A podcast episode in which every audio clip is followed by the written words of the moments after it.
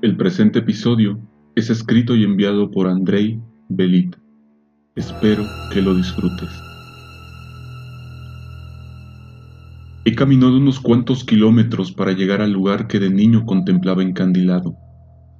Aún conserva ese poder que motiva mi entusiasmo a subir todos sus peldaños, alcanzar la cima y divisar la imponente ciudad desde los cielos.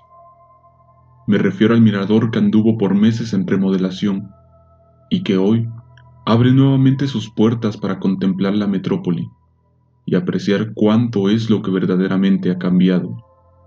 Es cierto, no corren tiempos normales. La pandemia continúa siendo inapelable e inclemente. Por ello este espacio seguirá recibiendo a muy pocos visitantes. Soy yo uno de esos pocos que, atraído por la nostalgia, vino a observar una urbe que de a poco se marchita. Me cuesta subir a la cúspide, pues mis pulmones ya no son los mismos que cuando era un niño. Mi mirada fatigosa y abstraída solo observa el zigzag de las escaleras en subida, y mis manos tocan la tenuemente tenebrosas barandas que me enfriaban ciertamente la piel al elevarse en metros. Una vez aquí, me dispongo a hacer lo que vine a hacer, confirmar que la ciudad sigue percibiéndose entrañable, a pesar de que por dentro un tumor se haya enquistado en ella.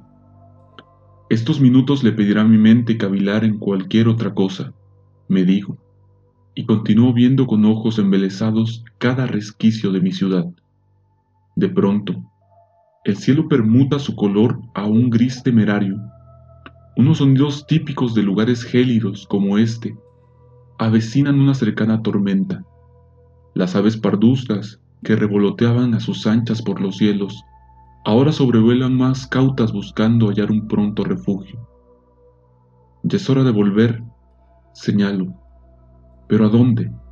¿Hay algún espacio en este enorme lugar que pueda considerar mi hogar?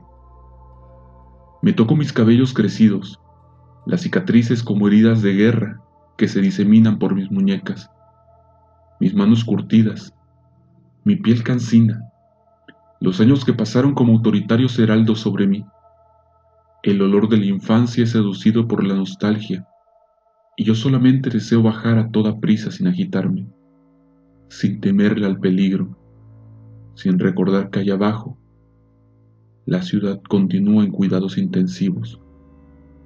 Es hora de bajar, señor. El milador ya cerrará por la mal clima. Me indica el encargado que saborea con aspavientos una manzana.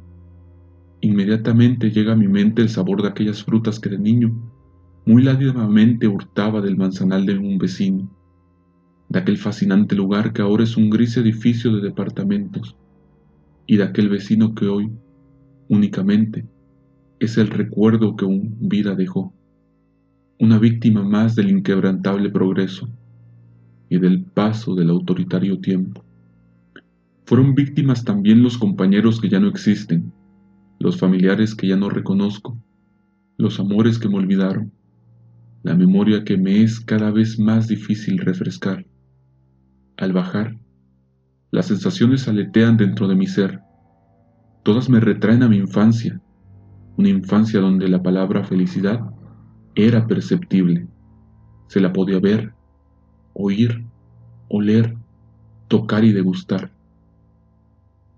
Hoy por hoy, no hay sentido alguno que pueda activar esa percepción.